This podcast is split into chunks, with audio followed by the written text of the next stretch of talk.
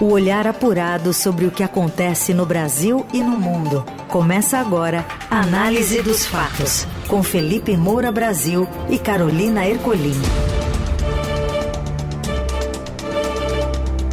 Olá, bem-vinda, bem-vindo. Tá começando por aqui a análise dos fatos. Você que fica bem informado sobre tudo e tudo mesmo do que está acontecendo nessa sexta-feira, especialmente em Brasília, comigo e com o Felipe Moura Brasil. Tudo bem, Felipe?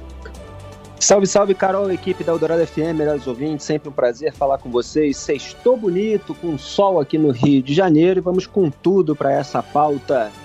Essa pauta sempre muito, como que eu posso dizer, Carol? Rocambolesca. Muito cheia, muito quente, rocambolesca, exatamente com elementos circenses, muitas vezes, do noticiário brasileiro. Vamos aos destaques deste 18 de agosto. Polícia Federal prende cúpula da PM do Distrito Federal em investigação sobre a omissão no 8 de janeiro. Entre os pedidos ou entre os detidos está o comandante da Polícia Militar em Brasília. Liderança quilombola é assassinada a tiros na Bahia. Filho diz que mãe Bernadette relatou ameaças ao STF semanas antes de morrer. E ainda os preparativos para a final da Copa do Mundo Feminina. O que acontece no Brasil e no mundo. Análise dos fatos. Polícia Federal abriu nesta sexta uma operação contra a cúpula da Polícia Militar do Distrito Federal no bojo de investigação sobre a suposta omissão ante os atos golpistas de 8 de janeiro. Agentes foram às ruas para cumprir sete mandados de prisão preventiva, além de ordens de busca e apreensão, bloqueio de bens e afastamento das funções públicas. Entre os detidos está o comandante da PM em Brasília, Klepter Rosa Gonçalves. As diligências foram autorizadas pelo ministro Alexandre de Moraes, relator do inquérito sobre a suposta omissão de autoridades ante o levante antidemocrático, e foram requeridas quando a Procuradoria-Geral da República denunciou oficiais ao Supremo. Além de Kepter, o coronel Fábio Augusto Vieira, ex-comandante-geral da Polícia Militar do DF, também é um dos alvos da operação e foi preso preventivamente. Na acusação, a PGR narra que provas colhidas apontam para a omissão dos oficiais. O órgão diz que havia profunda contaminação ideológica de parte dos oficiais da PM, que se mostrou adepta de teorias conspiratórias sobre fraudes eleitorais e de teorias golpistas. A avaliação do MP é de que os oficiais conheciam previamente os riscos do 8 de janeiro e aderiram de forma dolosa, com intenção, ao resultado criminoso previsível, omitindo-se no cumprimento do dever funcional de agir. A denúncia versa sobre supostos crimes de omissão, abolição violenta do Estado Democrático de Direito, dano qualificado, deterioração de patrimônio tombado com violação de deveres e ingerência na norma. Pois é, eu estou aqui com a decisão do ministro do STF, Alexandre de Moraes, aberta na minha frente. Eu estava lendo e cheguei aqui no momento da página 20, em que ele cita é, a Procuradoria-Geral da República, que diz o seguinte: Klepter, na condição de comandante-geral da PMDF, retardou o fornecimento nestes autos de documentos requisitados pelo Supremo Tribunal Federal, com o claro objetivo de prejudicar e retardar as investigações. Flávio Silvestre de Alencar apresentava postura subversiva perante o oficialato, instigando que seus pares deixassem de agir, em perspectiva de movimentos golpistas. Evidente que poderá usar seu trânsito na PMDF para fomentar indevida resposta institucional à perspectiva de seu próprio sancionamento.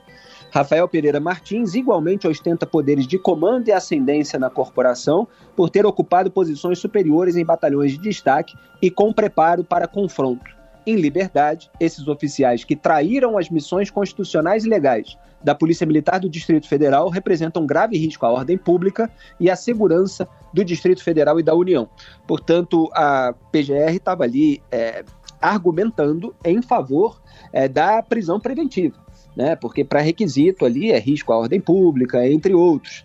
É, risco de coação de testemunhas, risco de fuga, são aqueles velhos pré-requisitos para prisão preventiva que não deve ser confundida com a, a, prisão para execução da pena, aquela que vem só depois da condenação. A gente ainda está é, numa fase de investigação, então encontraram ali mensagens comprometedoras é, que mostram é, uma disposição para se fazer corpo mole na frente lá dos prédios dos três poderes, é, e também apagaram mensagens e aí se pede busca e apreensão para ver se eles conversaram por meio de outros aplicativos aos quais os investigadores não tiveram acesso ainda. Então, assim, está havendo, desde é, 8 de janeiro, é, toda uma tentativa de se responsabilizar e punir quem quer que teve participação, seja por ação, seja por omissão cúmplice, no 8 de janeiro. E tem mais é que haver isso. O que eu sempre lamento é que não haja é, é, rigor e severidade semelhantes quando as acusações são sobre corrupção, lavagem de dinheiro, peculato. É o que a gente está acostumado a assistir. Eu espero que, aos poucos, todas essas mensagens venham a público para a gente poder avaliar é, a individualização da conduta, mas é lamentável que oficiais da Polícia Militar tenham se deixado contaminar por uma paixão política, por narrativa de bolha de rede social, de influenciadores a serviço é, de um grupo político, a ponto é, de é, eventualmente cometer crimes para é, que invasores possam penetrar nos prédios dos três poderes. Quer dizer, olha a que nível que se chega. As pessoas se colocam em risco, a própria biografia, a própria reputação, elas descem até é, o abismo da moralidade é, para seguir um suposto herói, um suposto mito. É, pra, é, é, muito triste, porque o suposto mito o líder desse grupo político que é o bolsonarismo, o líder é Jair Bolsonaro, ele continua aí livre, tá? Ele pegou um aviãozinho na véspera do fim do mandato dele, aviãozinho é maneira irônica de falar, mas era avião presidencial, né? Ele decolou lá para Flórida, nos Estados Unidos, ele foi fugir. Enquanto todos esses, é, que em nome dele e daquilo que ele pregava, daquilo que ele instigava, for, foram é, é, fazer esse tipo de, de barbaridade, estão aí encalacrados com a justiça. Quer dizer, é, o Bolsonaro ainda talvez escape, embora a situação esteja ficando bastante comprometedora para ele. Agora, todos aqueles que é, assumiram o risco é, de colaborar com um eventual crime, no mínimo, eles estão sendo devidamente punidos. Não vale a pena, não, viu, pessoal? Não vale a pena, não. É paixão política, ela deveria ser repensada por todas essas pessoas que andam hipnotizadas. Na Eldorado, análise dos fatos. Ao Estadão, o advogado de Mauro Cid indica um recuo e diz que confissão não vai tratar de joias. Essa apuração é do repórter Tássio Lohan.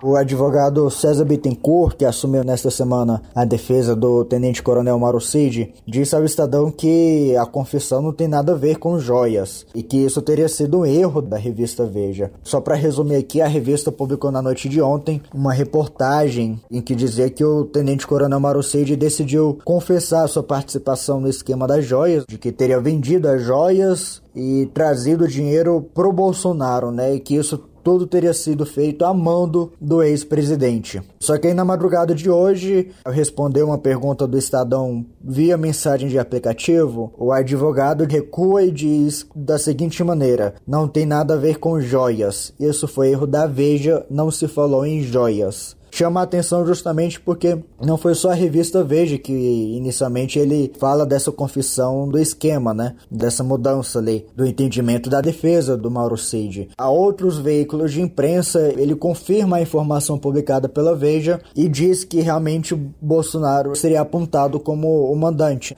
Vamos aí aguardar os próximos passos.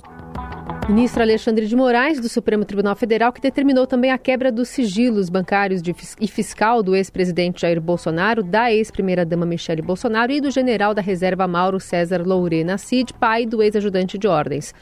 O tenente-coronel Mauro Cid deve confessar, mas não vai assumir a culpa sozinho pelo esquema de venda e recompra de joias. Envolverá o ex-presidente de forma direta. Preso há três meses por falsificar cartões de vacinação, Cid deve admitir que vendeu nos Estados Unidos peças presenteadas ao governo brasileiro, transferiu dinheiro dessa negociação para o Brasil e entregou-o em espécie a Bolsonaro.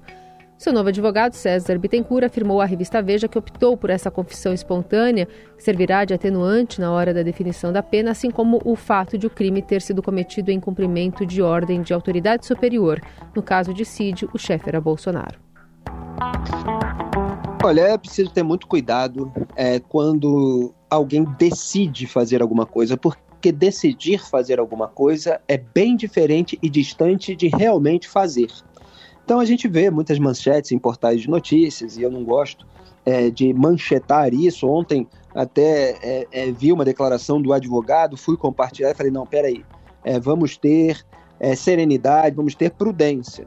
Porque quando se destaca que ele vai confessar, é, parece algo absolutamente certo no sentido de certeza é, de que vai acontecer. E a partir do momento que se manda o recado de que alguém vai comprometer um político que ainda tem certa força política, certo capital eleitoral, pode haver muitas articulações no, nos bastidores para que isso não aconteça. Inclusive, o recado pode ser dado, e isso é frequente, é, para esse fim. Você dá um recado para que é, você intimide é, quem você possa comprometer e essa pessoa eventualmente manda emissários para conversar com aquele advogado é, ou para conversar diretamente é, com é, o, o, seu suposto operador. É, eventualmente se promete alguma coisa. Ah, a gente ajuda você, a gente ajuda o seu pai, a gente ajuda a sua esposa, sua família.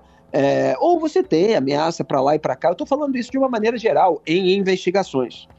Então, o advogado que assumiu a defesa do Mauro Cid, ele está muito ensaboado.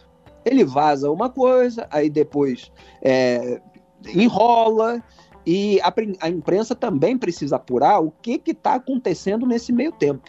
Se conseguir monitorar os passos de pessoas ligadas ao Jair Bolsonaro, de repente a gente descobre o que que eles andam conversando, né? E se andam conversando. Então não dá para ter certeza. Só que a investigação reuniu elementos bastante comprometedores, já com provas documentais. Então a gente sabe que o pai do Mauro Cid vendeu lá nos Estados Unidos uma das joias. A gente sabe que o Frederico Wassef, o advogado da família Bolsonaro, foi lá recomprar o Rolex, porque tem recibos, tem, ah, no caso do pai do Mauro até a imagem.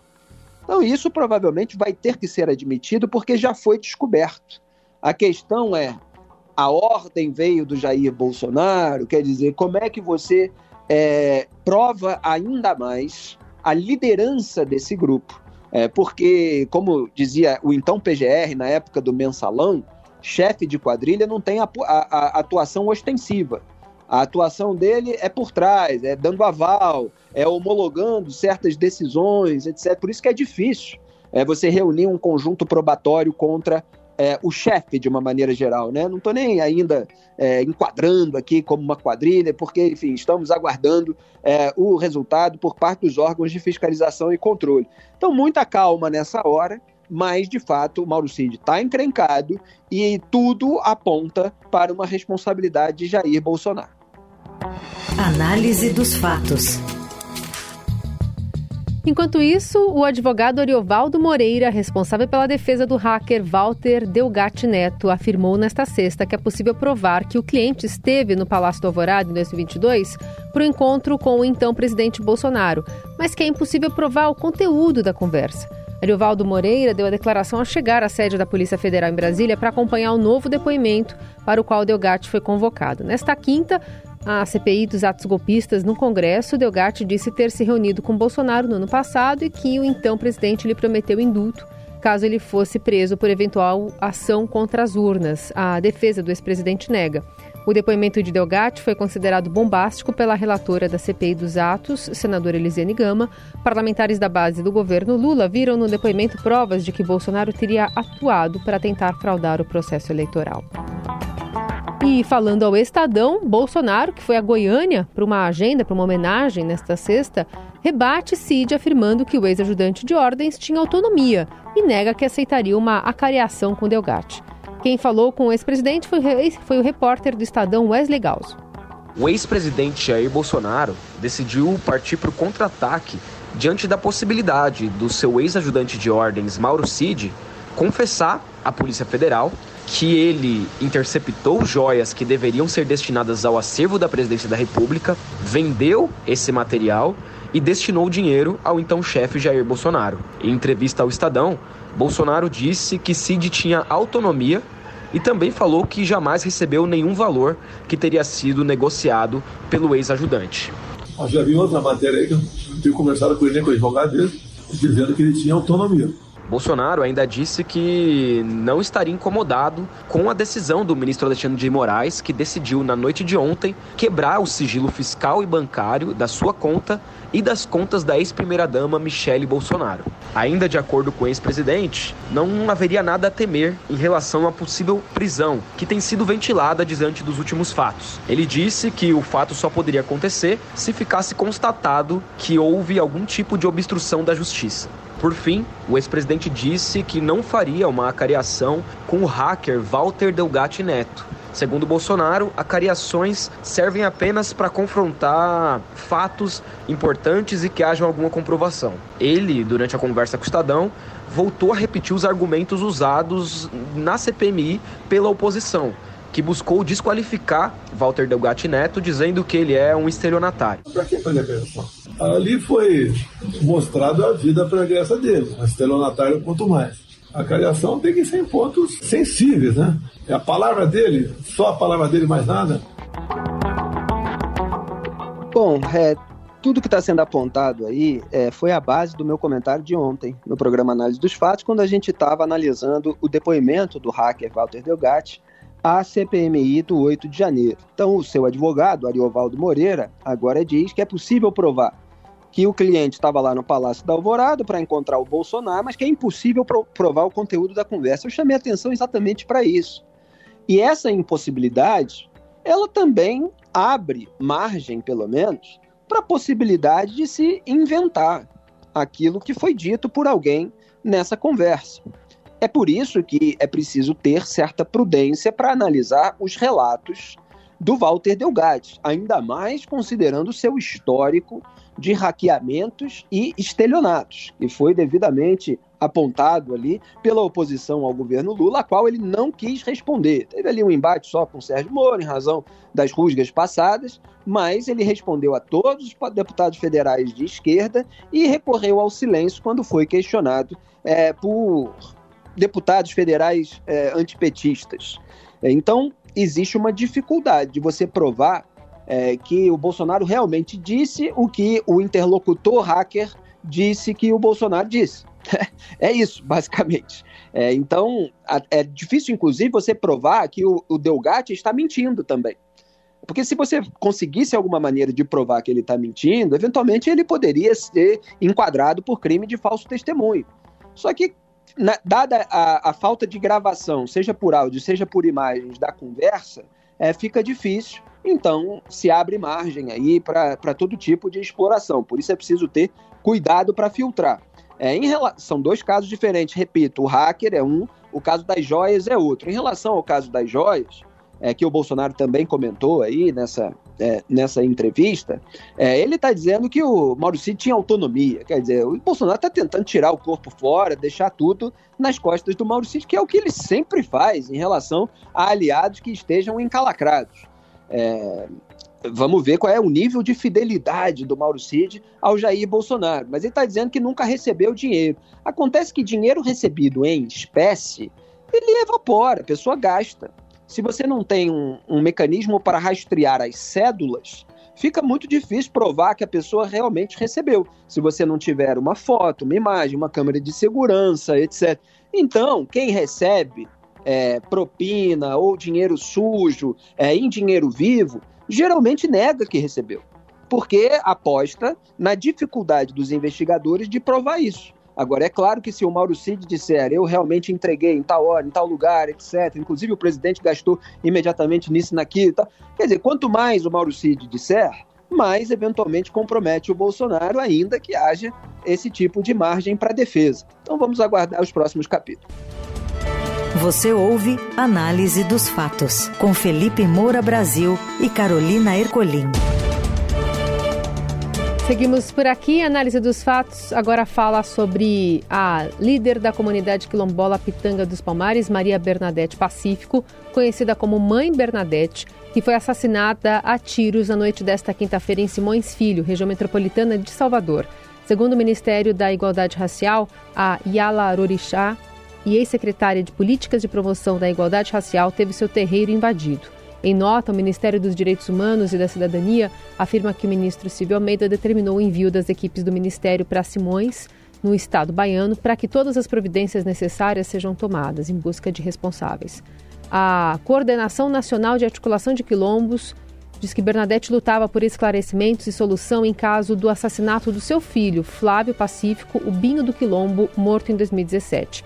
A ministra do Supremo, Rosa Weber, a líder religiosa e quilombola denunciou as ameaças que ela e outros membros da sua comunidade sofriam durante o encontro em julho deste ano. A reunião aconteceu na comunidade Quingoma, em Lauro de Freitas, também região metropolitana de Salvador.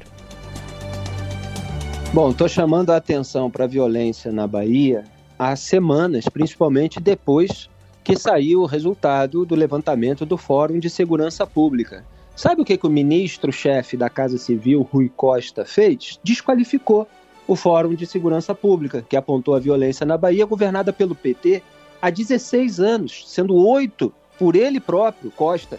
O ministro não reconheceu os dados e disse que o governo Lula pretende fornecer parâmetro oficial de como registrar os homicídios, as mortes. Quer dizer, o PT estava atacando o mensageiro para mudar os números na canetada. Negacionismo da realidade. E a realidade se impõe. Agora você tem uma mulher, uma integrante é, de uma chamada minoria, que é assassinada, e aí vem presidente, vem petista, fazer notinha de pesar. Eu te, manifesto aqui toda a minha solidariedade, todas as condolências possíveis. Lamento tremendamente o episódio. Não posso deixar de comentar o aspecto político, porque a segurança pública é função do Estado como um todo. Não é Estado simplesmente o Estado da Bahia, mas também é, o governo federal tem responsabilidade sim, embora o PT nunca tenha assumido essa responsabilidade. É, e até a área municipal pode contribuir com iluminação, é, com guarda municipal, etc. Agora, o fato é é que 12, 12 cidades da Bahia estão entre as 50, entre os 50 municípios mais violentos do Brasil que tenham mais de 100 mil habitantes. São as quatro primeiras cidades, Jequié, Santo Antônio de Jesus, Simões Filho, Camaçari. Aí depois você tem quatro cidades de outros estados, e aí aparecem imediatamente mais quatro cidades baianas: Feira de Santana, Juazeiro, Teixeira de Freitas, e olha lá, quem é a décima segunda cidade mais violenta do Brasil, com mais de 100 mil habitantes, Salvador. É recordista de é, mortes, inclusive em operações policiais em 2022. Agora, eu estava apontando que o PT fica atacando o governador Tarcísio de Freitas, e não estou aqui eximindo é, polícia de São Paulo de responsabilidade, eu estou cobrando elementos da investigação para que a gente possa é, ter mais é, fatos disponíveis para avaliar. A questão é, não dá para ter duplo padrão, só que o duplo padrão é a regra. Então eles apontam a questão em São Paulo, ignoram na Bahia, aí vem a morte de uma pessoa que integra uma minoria que eles dizem defender. Aí, de repente, ah, todo mundo aparece para comentar, etc. Ora, não estavam vendo o que estava acontecendo? A Bahia está entregue ao crime organizado. Vamos ver se agora as providências são tomadas, apesar de ser tarde. Na Eldorado, análise dos fatos.